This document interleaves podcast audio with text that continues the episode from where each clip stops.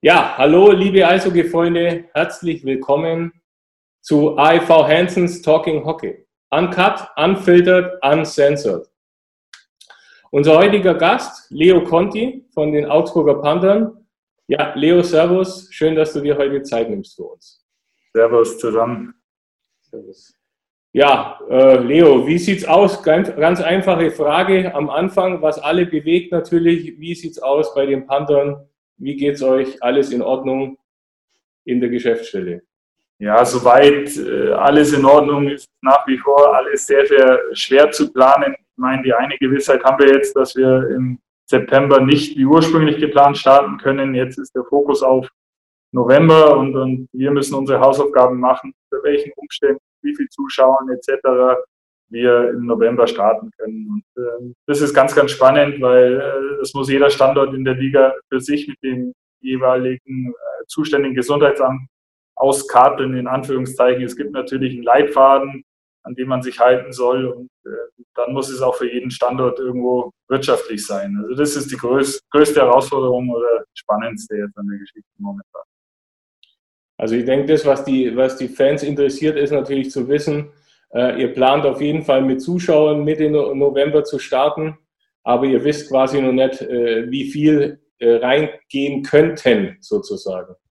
Genau, richtig. Ich meine, es gibt andere Ligen, die ja vor uns dran sein werden. Ähm, auch in Österreich gibt es mittlerweile Modelle, Konzepte, wie sie mit Zuschauern wieder spielen wollen. Die kommen irgendwo auf 60 Prozent Hallenauslastung und genau diese Sachen müssen wir jetzt klären. Und, und, da geht es ja nicht nur um die Plätze selber, da sind so viele Fragezeichen noch dabei. Was ist äh, mit den Stehplätzen? Sind die nutzbar mit Markierungen, personalisierte Tickets für eine Nachvollziehbarkeit möglicher Infektionsketten spielen da eine große Rolle. Aber auch die Anreise ans Stadion, äh, die, die Boardingzeiten, wenn man so will, wann darf wer ins Stadion. All das ist, ist recht komplex, äh, kompliziert und, und diese Sachen versuchen wir jetzt in den nächsten Wochen zu klären und dann auch äh, mit den Behörden abzustimmen. Ja. Und so ist es wahrscheinlich für jedes Team, jedes Bundesland anders. Das heißt, hier in Augsburg ist wieder was anders als in Düsseldorf oder, oder in Bremerhaven wahrscheinlich. Richtig, genauso ist es. Ich meine, wir haben hier im Standort Bayern fünf Clubs in der Liga. Äh, ich gehe davon aus, dass die relativ ähnlich äh, handeln müssen, dürfen, können. Ähm, dann gibt es mit Sicherheit Standorte, die vielleicht nicht ganz so ähm, strikt sind wie bei uns in Bayern. Das ist eben die Ungewissheit, wer darf äh, was machen und, und das soll ja alles irgendwo ähm, fair bleiben. Also Solidarität ist, ist ein großes Wort in den letzten Wochen und Monaten. Es soll ja wirklich, für, es soll kein Club einen Nachteil haben. Wir sind in so einer wichtigen Saison mit dem Auf- und Abstieg und, und wenn jetzt äh, einer einen Standortnachteil hat wegen den Zuschauerkapazitäten, ähm, dann wäre das nicht fair und gegebenenfalls steigt der noch ab oder hat, hat, wirtschaftliche Probleme irgendwann. Also all diese Sachen versuchen wir zu vermeiden. Solidarität ist enorm wichtig. Und ich meine, das, ist, das, ist ja, das ist ja jetzt auch ein Punkt, das habe ich mir auch schon gedacht, ob man vielleicht dieses Auf- und Abstiegsthema aufgrund der aktuellen Entwicklungen einfach um ein paar Jahre, vielleicht ein, zwei Jahre nochmal nach hinten verschiebt, um ein bisschen Sicherheit ja. in der Zeit den, den Vereinen zu geben, wo es de facto keine gibt? Ja, wäre mit Sicherheit zu überlegen und, und wurde und wird auch diskutiert. Andererseits haben jetzt ja die DL2 in erster Linie und die Fans so lange auf diesen Auf- und Abstieg gewartet. Ähm, wenn dann die Voraussetzungen für alle gleich sind, dann glaube ich, kann man das auch, auch durchziehen, ob es Sinn macht oder nicht. Wir haben dann einen Vertrag unterschrieben, wir halten uns an unsere vertraglichen Abstimmungen und ähm, deswegen äh, müssen wir jetzt mit dem Auf- und Abstieg rechnen. Ich glaube nicht, dass das, äh, das ist, das ist, das ist, Ja, das ist, hoch, das ist hochinteressant, weil ich kann, kann mich erinnern, früher war so Eishockey ein bisschen der Vorreiter, die DEL, als man das Konzept mit dem Nicht-Auf- und Abstieg gemacht hat. Ähm, ist übrigens auch ein Thema in in, in die Richtung diskutiert die Bundesliga im Fußball. Die sagen, wir brauchen eher so ein System, wie es die USA hat, im Basketball oder im Eishockey, so eine Art Franchising-System. Also die, die Fußballer diskutieren den Weg, den die Eishockeyspieler schon lang angefangen haben und jetzt vielleicht auch wieder ein bisschen verlassen. Schade eigentlich. Also ich denke, das Beispiel USA ist kein, kein, kein schlechtes Beispiel. Ja, ich meine, in erster Linie hat man damals ja diese geschlossene Liga gemacht, um die Liga und den Eishockeysport weiterzuentwickeln. Das heißt, um an Stadion, Peripherie etc. zu arbeiten, um an Wirtschaftlichkeit, Nachhaltigkeit zu arbeiten, Planungssicherheit. Also alle Standorte müssten sich oder müssen sich nach wie vor erstmal wirtschaftlich qualifizieren für, für die DL1. Und ich glaube, wenn man da zurückschaut, da hat sich schon sehr, sehr viel getan, sei es eben diese ganzen Stadien, die modernisiert wurden. Und äh, ich glaube, den letzten wirtschaftlichen Ausfall hatten wir, das ist schon lang her. Das, ich glaube, irgendwann hat dann Frankfurt die Lizenz verkauft, aber wirklich pleite gegangen ist schon lange. Hamburg. Ja, aber auch da wurde verkauft. Ja. Ja. Mhm. Die klassische Pleite hatten wir Gott sei Dank schon lange nicht mehr und, und das war eben Grund der, der geschlossenen Liga. Und jetzt sind sie soweit oder sind wir soweit, dass wir denken, eine Verzahnung macht wieder Sinn. Mhm. Ähm, mhm. ja, jetzt käme das in diesem schwierigen Jahr, wie gesagt, wenn man schaut, dass alle die gleichen Voraussetzungen haben, dann, dann kann man auch an diesen Auf- und Abstieg festhalten. Ja, Thema Zuschauer nochmal, Stehplatz äh, fällt mir da ein.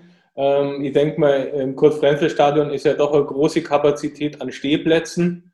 Ja. Ähm, wie, wie sind da die Planungen? Ich habe gehört, da ist eine Überbauungsbeplanung oder beziehungsweise es wird überlegt, das zu machen vielleicht. Oder ich meine, da ist das Thema in erster Linie personalisierte Plätze. Die gibt es halt im Stehplatzbereich nicht, weil da ist freie Platzwahl. Ähm, man könnte da eventuell mit Markierungen am Boden arbeiten und, und, Stehplätze beibehalten. Das gilt es zu prüfen oder eben im, im schlechteren Fall die Stehplätze überbauen mit Sitzplätzen. Das heißt, dann kannst du sowieso nur jede zweite Reihe nutzen. Die Hälfte der Kapazität fällt schon mal weg. Deine Sitzplätze im Stadion haben wir zweieinhalbtausend ungefähr.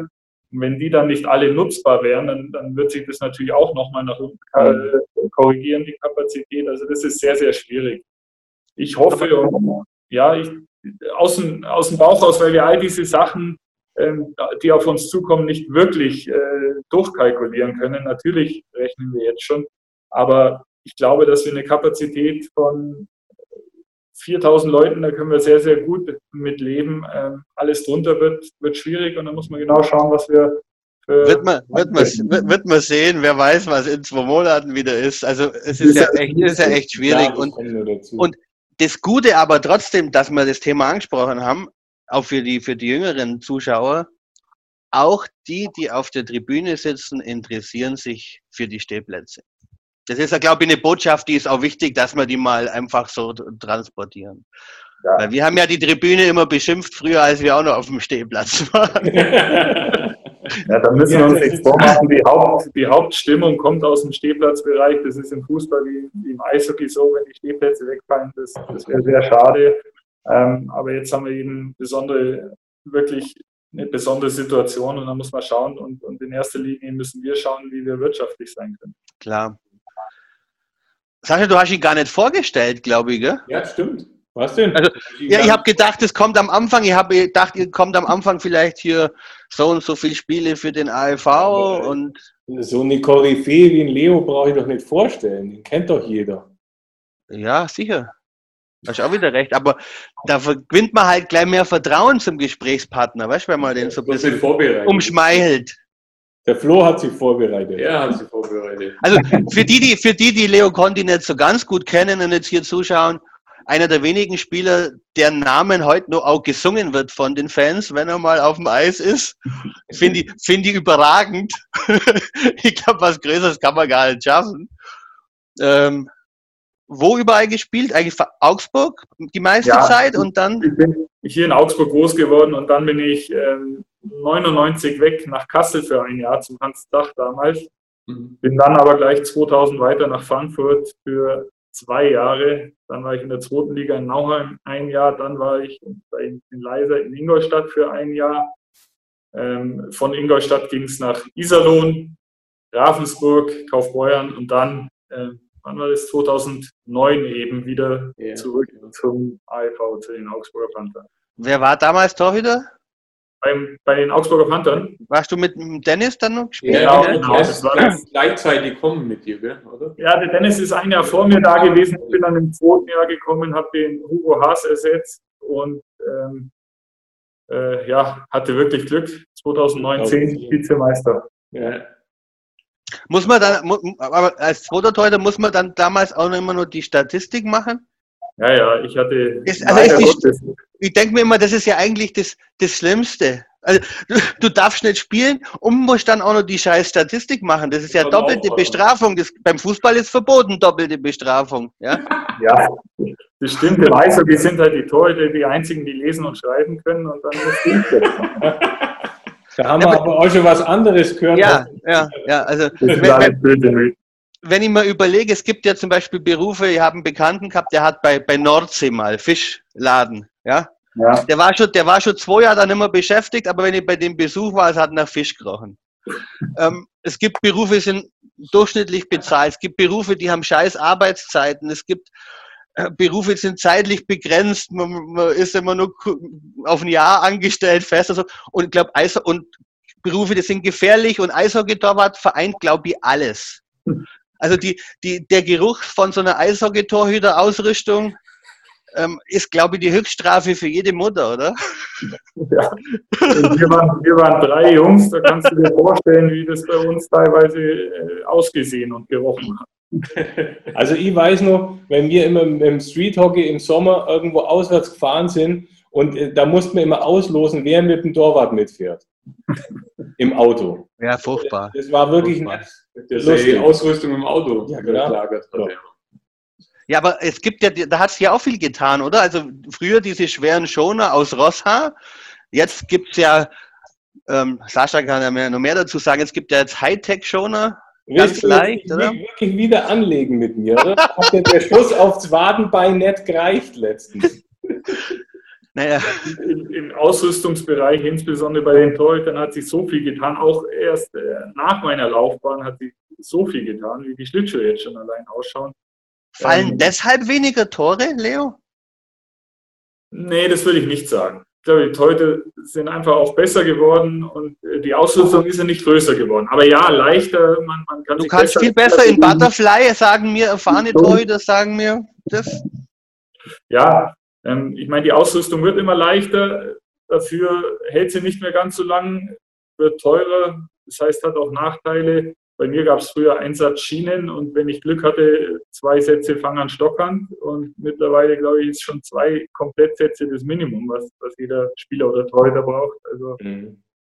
das sind schon einiges an, an Kosten, aber es ist auch wirklich Hightech mittlerweile verbaut. Gut, ist ja mit, mit die Schläger das Gleiche. Ja. ja. Also wir haben jetzt ja drei so Schläger vom Warrior gekriegt, das sind so Carbon-Teile, äh, mit denen haben wir letztens gespielt. Also das ist ja unglaublich. Ähm, Elegant, elegant eingestreut. Warrior, danke nochmal für die Schläger. Und dann müssen ja, wir eigentlich. Bauer haben auch tolle Schläger, das ist ja unser Partner. Ähm, ja, aber. Die Werbung auch, auch gehört, ja. Ja, aber das, führt, das führt natürlich auch dazu, dass die, dass die äh, äh Schüsse auch immer, immer schneller oder härter werden. So, glaub, ganz ehrlich, anfangs meiner Karriere, da, da gab es vielleicht zwei, drei Spieler pro Mannschaft, wo du als Torhüter dir gedacht hast, wenn der ausholt, das kann, das kann wehtun. Mittlerweile ja. kann jeder schießen, ja? selbst ja. wenn er nur 70 Kilo wiegt. Also, also du meinst jetzt, der Mambo Petzig damals war so unsere Zeit, die, Schla die Schlagschüsse sind, sind heute anders von der Qualität. Heute haben alle mindestens dieses, dieses Niveau, sage ich mal. Bei uns war es früher, ich weiß nur, wenn der Rocky Schneider mir als, als jungen Torwart gesagt hat, hier stell dich mal rein, ich mache ein paar Direktschüsse, da ist dir schon ein bisschen äh, mulmig Aber dann geworden. müssten ja, das widerspricht aber der vorigen Frage, dann müssten ja doch mehr Tore fallen, wenn die alle besser schießen. Denke ich ja, aber die Torhüter sind natürlich auch deutlich besser ah. geworden. Dieses Torhüter-Spiel hat sich auch weiterentwickelt. Aber die können alle besser schießen. Ich meine, schießen ja wirklich alle mittlerweile ernst. Äh, musst du jeden ernst nehmen. Früher war es echt so, da hast du geschaut, okay, welcher ist äh, der vierte, der kommt, der kann ein bisschen schießen und alles andere. Und ganz früher gab es, glaube ich, drei in der Mannschaft, die hochschießen konnten. Deswegen sind ja die Torhüter und Helm im Tor gestanden. Aber die waren verrückt. Also da stimme ich also, zu. Würd, würdest du sagen, das ist also eher so auch so unser Eindruck, ähm, dass, dass die DL so ausgeglichen ist wie noch nie eigentlich. Also es sind ja oft wirklich Nuancen, die am Ende dann so ein Spiel entscheiden. Es sind alle Spiele 80, 90 Prozent gehen relativ knapp aus. Ja. Also ich glaube, das ist generell ein Phänomen im Eishockey, dass jeder jeden schlagen kann. Das siehst du auch in der NHL. Auch die, die schlechten Mannschaften können äh, die guten schlagen. Du hast nicht ganz so dieses große Gefälle wie beim, wie beim Fußball. Ich hoffe auch, dass das weiterhin so bleibt, weil jetzt die letzten Jahre hat sich ja das schon ein bisschen rauskristallisiert mit, mit München oder auch, auch Mannheim, dass die Top-Clubs wirklich auch Erfolg hatten und haben. Aber ja, mein Straubing war letztes Jahr Dritter, wir waren Dritter. Ähm, das, das, äh, ich glaube, Eishockey-Sport ist Gott sei Dank so ausgeglichen wie kaum ein anderer Sport. Ja, ich glaube, was es auch ausmacht, ist, dass es halt auch schnell gehen kann. Ja. Du führst äh, 5-2 oder was und verlierst 6-5. Ja. Das kann halt irgendwann mal nur passieren dieses Momentum, von dem man spricht. Also das ist eigentlich ein Unwort, aber es ist ja im Eishockey tatsächlich so. Ein Check kann ein ganzes Spiel drehen oder ein, ein guter Save von dem Torwart. Das ist das, ist das Spannende. Und ähm, ich weiß nicht, sind jetzt wirklich in der Vergangenheit immer weniger Tore gefallen? Ich glaube, es hat sich jetzt schon irgendwo eingependelt. Die Torhüter werden ja auch immer mehr eingeschränkt. Ja, gut, es kommt darauf an, aus, aus, welcher, aus welcher Vergangenheit äh, oder ja. aus wo äh, das sieht. Also ich kann mich nur erinnern, Martin, du auch, nach der Konkurssaison zum Beispiel, wo der AIV dann in der Oberliga gespielt hat, mit einem Team, das eigentlich in die erste Bundesliga gehört hätte, äh, wo man eigentlich unter zweistellig keinen heimgeschickt hat. Ja? Also da, wenn da mal ja, ja, aber macht, da waren die Zuschauer schon enttäuscht. Aber es ist, es ist natürlich, es ist natürlich auch taktisch ein ganz anderes Spielen als früher. Du hast einen Mann, der vielleicht der Puck nahe, der versucht zu stellen und, und der Rest marschiert hinter. Und früher, früher hattest du ja Stürmer, äh, die waren eigentlich an der roten Linie, sind aber wieder in, in dem Bereich wie der weiße Hai auf und ab gefahren. Das hast du ja heute nimmer, finde ich. Also ich ja, finde es viel mehr defensiv geprägt auch. Ja, du hast generell viel mehr Spielsysteme, die dann sich auf, auf ihre Gegner einstellen. Also ich glaube, es ist viel taktischer geworden, aber nicht weniger attraktiv. Es ist auch viel dynamischer, schneller härter geworden. Also ich bin mit der Entwicklung des Eishockeys eigentlich ganz zufrieden. Mir auch. Gab es zu deiner Zeit auch so, ich sage jetzt mal so Stürmertypen in der Mannschaft, wo du sagst, der liegt mir überhaupt nicht? Gibt es sowas für einen Torwart? Oder ja, die der vielleicht gar kein besonderer Spieler, aber mir liegt der überhaupt nicht. ich meine, es gibt Spieler, die, die sind immer wieder so, so Phänomene. Einer ist der TJ zum Beispiel. Der, ist, der kommt an und du weißt eigentlich, wohin er schießt. Du weißt auch, dass er nicht besonders fest schießt, aber irgendwie kannst du den so schlecht lesen, er haut dann doch immer wieder rein. Mhm. Äh, solche Spieler gibt es und, und, ansonsten als Torwart hast du klar, du, du, achtest darauf, wer schießt links, wer schießt rechts und, und im Training irgendwann weißt du natürlich, was seine bevorzugten Ziele sind, wenn man so will. Und im Spiel bereitest du dich vor darfst du dich nicht verrückt machen, aber äh, da schaust du schon auch, wer ist in der gegnerischen Mannschaft ein Scorer und was macht er am liebsten? Oder analysierst Penalties oder Alleingänge, solche Sachen machst du jetzt auch alle Spiel vorbereiten. Dafür ist der Torwarttrainer zuständig, der die Jungs brieft. Also es ist tatsächlich so, die machen ihre Hausaufgabe, auch ja. die Torhüter, die gehen jetzt nicht einfach aufs Eis, stellen sie hinein und schauen mal, was passiert, sondern ja. die wissen schon, gegen wen sie spielen letztendlich. Ja, und andersrum ist das Scouting auch so. Du schaust, welcher Torhüter ist auf der Gegenseite, wo sind seine vermeintlichen äh, Schwachstellen. Das analysiert der Torwarttrainer. Heißt, der hat Probleme äh, bei lateralen Bewegungen oder der geht sehr früh runter, der kriegt am meisten Gegentore durch die Beine. All diese Sachen werden analysiert und, die Jungs darauf vorbereitet. Das ist ganz ja, spannend. Fällt der Helm immer vom Kopf zum Beispiel. Gibt's auch ja, den spielt er jetzt höchstwahrscheinlich erstmal nicht mehr. Nein, wir, tre wir, treten, nicht, wir treten nicht nach. Aber Nein. am Ende des Tages geht es um Performance und nicht um Drama. Das haben wir gelernt. Aber was, was mich interessiert im Vergleich jetzt zu vor zehn Jahren, ist dieser Analysefaktor, ist der immer, wird der immer wichtiger, wenn die Powerplay studiert, der Spielaufbau studiert? War das früher schon so? Oder kommt das jetzt immer mehr? Das ist immer mehr gekommen. Das ist schon ein paar Jahre so, aber auch mit den te technischen Fortschritten. Ich meine, wir haben unser Tracking-System. Ähm, da kannst du mit all diesen Videoanalysen noch viel, viel mehr ins Detail gehen. Und, und wenn du einen motivierten Trainer hast, der daran glaubt, und, und das sind unsere Trainer, die, der Trey ist ein absoluter Videocoach, ähm, dann be bereitet er die Jungs schon entsprechend vor auf alle Szenarien. Aber das Spannende ist ja trotzdem, dass es immer noch individuell bleibt und ähm, ja, die Kreativität der Spieler dann letzten Endes den Unterschied macht.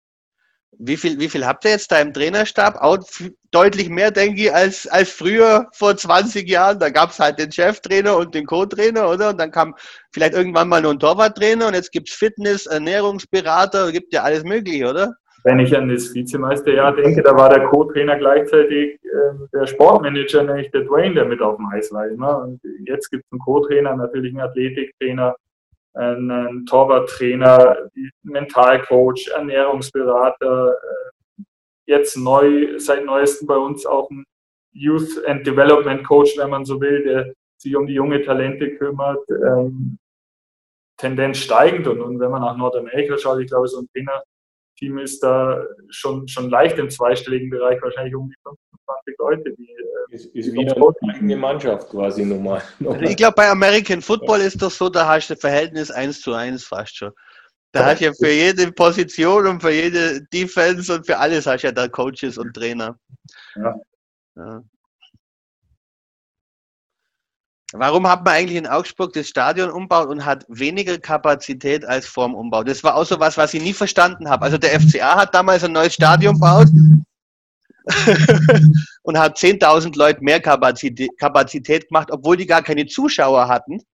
Ja. Jeder Augsburger hat damals gesagt, wie können die so einen Schwachsinn machen? Ähm, und, und ich habe mir gedacht, Augsburg ist ja immer gut besucht. Also ja. Also richtigen Big Games, was würdest du da sagen? Kannst du da die Hütte nicht sogar fast zweimal verkaufen? Also in den Playoffs mit Sicherheit, auch bei diversen Derbys in den Playoffs kann man sie vielleicht sogar dreimal ausverkaufen. Ähm, wir hatten ja vor dem Umbau 7.774 äh, Zuschauerkapazität. Jetzt sind wir bei 6.179. Also was dazugekommen ist, sind, sind einmal natürlich die, die Logen und wir haben ein höheres Sitzplatzverhältnis, aber immer noch 2.500, wie vorhin gesagt, 2.500 Sitzplätze, ungefähr 3.500 Stehplätze. Ähm, der Trend ist immer mehr und geht nach wie vor immer mehr Richtung Sitzplätze, weil es doch einige gibt, die sich das leisten können und wollen und äh, die dann vielleicht nicht äh, um, um 60, 90 Minuten vor Spielbeginn unbedingt ins Stadion müssen, um ihren Stehplatz zu sichern, mhm. sondern diesen Komfort nutzen. Ich gehe dahin, hocke mich auf meinen reservierten Sitzplatz und, und schaue das Spiel an. Also ich glaube, das ist generell so ein Trend unserer, unserer Gesellschaft, nicht nur im Eishockey, auch in den anderen Sportarten dass die Leute immer lieber sitzen und daher die reduzierte, wenn man so will, Kapazität im Vergleich zum Wohnumbau. Aber wirtschaftlich ist ein ausverkauftes Stadion ähm, trotz geringerer Kapazität in der jetzigen Situation natürlich deutlich interessanter als damals mit den vielen Stehplätzen. Ja, weil die Plätze ja auch teurer sind. Also ja, ja. ja Du verzichtest zwar für die Sitzplätze auf Stehplätze, aber letztendlich hast du mehr Einnahmen dadurch. Und, und, es ist tatsächlich auch so, dass wir, wenn wir ausverkauft sind, sind immer zuerst die Sitzplätze weg und die Stehplätze gehen dann am Ende ja. ähm, über, den, über den Tisch. Also das ist tatsächlich so, dass die Kapazität äh, der, der Sitzplätze vielleicht sogar bei uns mittlerweile schon fast wieder zu gering ist es ist einfach schwierig. Du musst halt diesen, diesen Spagat zwischen familiär auch den Leuten, die immer treu kommen, auch wenn wenig Zuschauer sind, eine Chance geben, dass sie, dass sie nur hin können. Aber du musst natürlich Sportliche auch liefern und das kostet wieder, das kostet natürlich auch wieder Geld.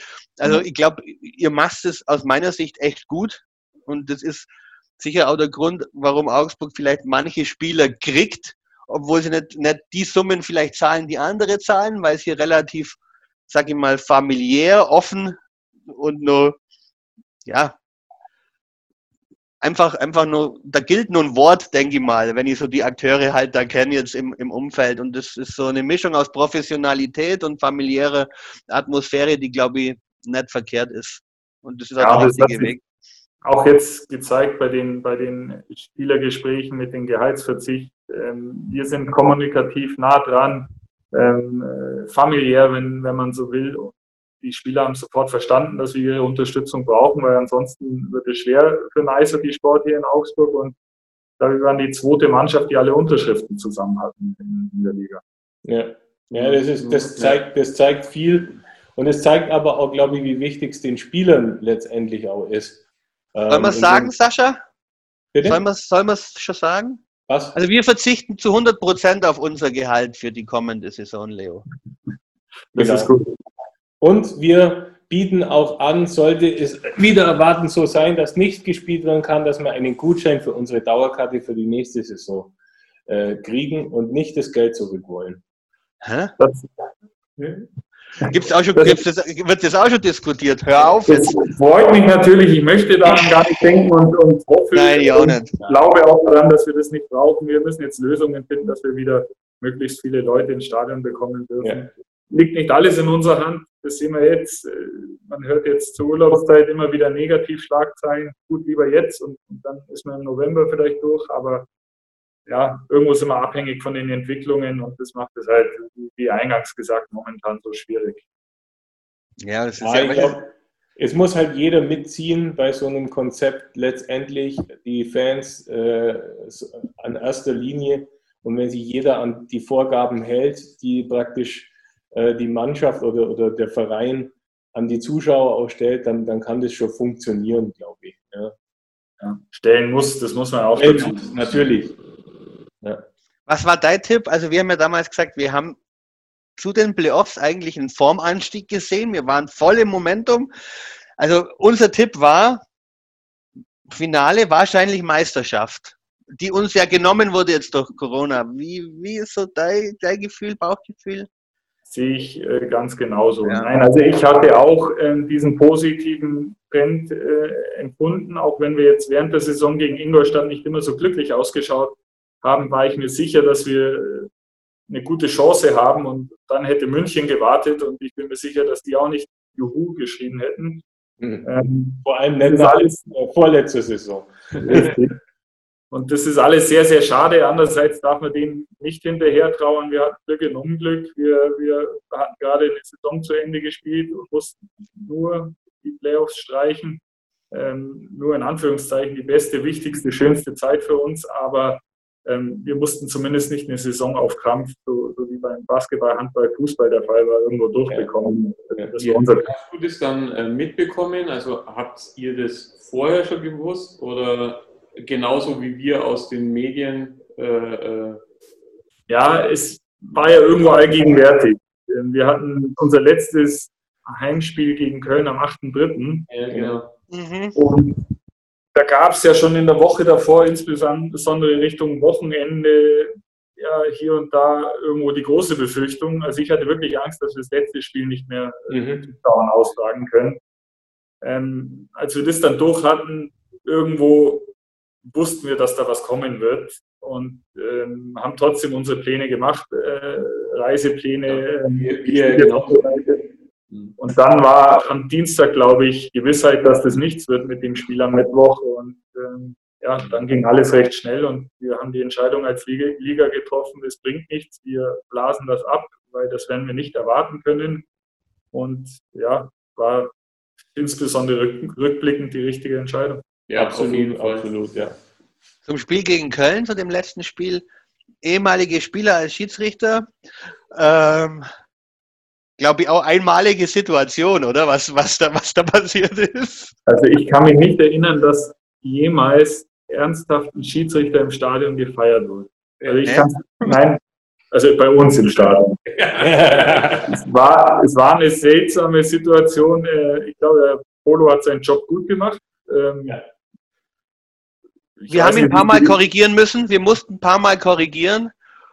Und dann war es aber wieder gut. Also am Schluss auch dieses Tor, das er zu Recht dann anerkannt hat. Da war er schön geduldig. Und, äh, genau. Hat auch haben wir auch schon. Gesagt. Also ich, ich habe ihn dann beobachtet, als sie ihn gerufen haben. Ich glaube, er hat sich okay von seinem Schiedsrichterkollegen geholt ja, ja. oder wusste gar nicht so recht, was er machen soll. Genau. Und waren schöne Bilder. Jetzt hoffen wir mal, dass er öfter mal ein Spiel pfeift, ob er das dann unbedingt in Augsburg machen wird, die werden da schon sehr sensibel mit dem. Ja, Thema. wahrscheinlich. dann nur was in eigener Sache. Ähm, wir brauchen in Zukunft das WLAN-Passwort immer. Sämtliche Pressevertreter, die wir immer versuchen zu kaufen, rücken sie nicht raus. Im Stadion WLAN war tatsächlich im letzten Jahr, das lief nicht immer rund, ähm, das stimmt. Ähm, Hab ich gar nicht gesagt. Aber ich glaube, das, okay. das ist so. Ähm, wir nutzen jetzt natürlich auch die eishockey-freie Zeit, die leider Gottes ein bisschen, ein bisschen länger ist, als äh, uns recht ist und äh, schauen auch, ob wir da nochmal ein Feintuning machen können und hoffen wir, dass das im nächsten Jahr rund läuft. Und wenn ihr dann eine offizielle Pressevertreteranfrage stellt, dann glaube ich, kriegt ihr auch das Passwort. Nein. Haben wir so aufgenommen, wir werden einfach das Video mitschicken. Nur das Stück. Ja. Nee, und ansonsten so, wie schaut es im Nachwuchs aus? Jugendmannschaften erfolgreich oder wie ist, wie ist da das Ziel? So sukzessive ja, jedes Jahr ein rausbringen vielleicht in den Kader wäre natürlich schon. Wir hatten letztes Jahr auch im Nachwuchs eine schwierige Situation, weil der Michael Barkos ja kurz vor Saisonbeginn sein Amt als DNL-Trainer niedergelegt hat.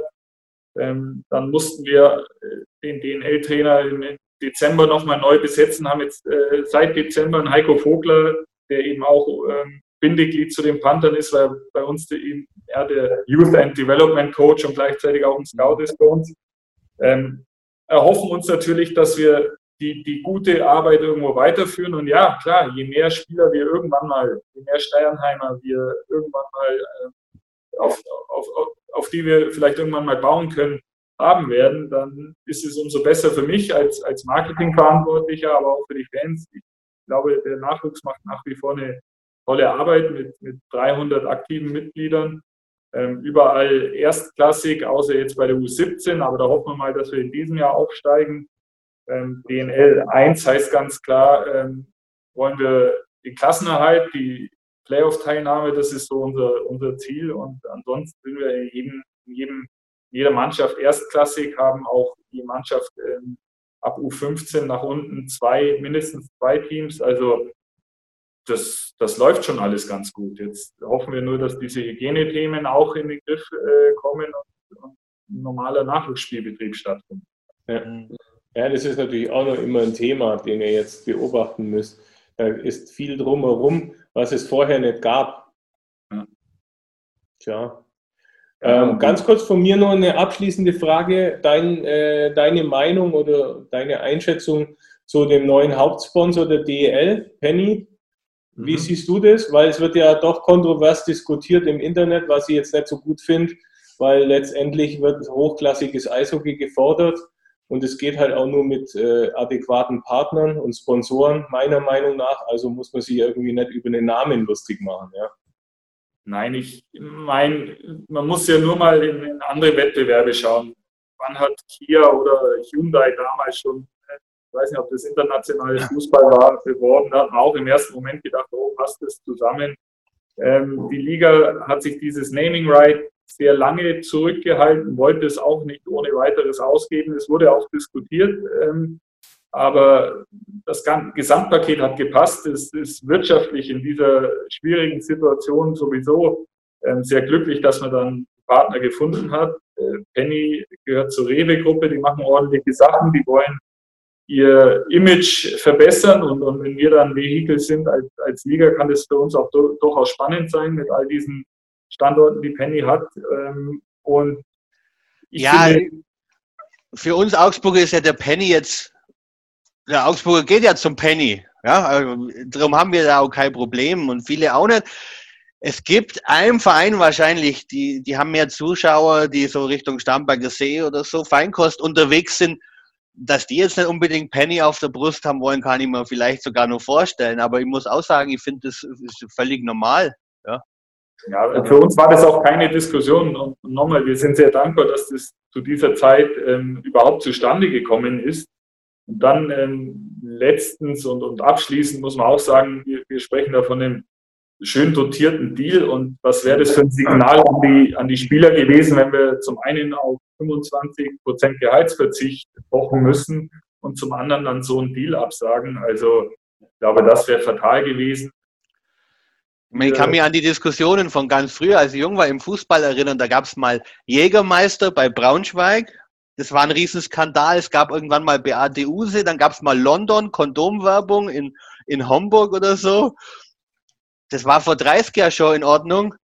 Darum brauche ich, glaube ich, heutzutage über einen Personen ja. äh, Lebensmitteldiscounter nicht diskutieren. Wollte ich sagen, das ist eine seriöse Firma, die überhaupt nichts Anrüchiges hat, hat wie die anderen, die du jetzt aufgezählt hast. Also das, das passt so raus. Telefon geschellt. Was kommt? Telefon hat geschellt bei ihm. Das ja, gut. Ja die ganze Zeit rum. Müssen wir doch, kann man. Cut und uncensored, alles. Ja, gut. eben, kann man jetzt einfach überbrücken mit etwas Musik.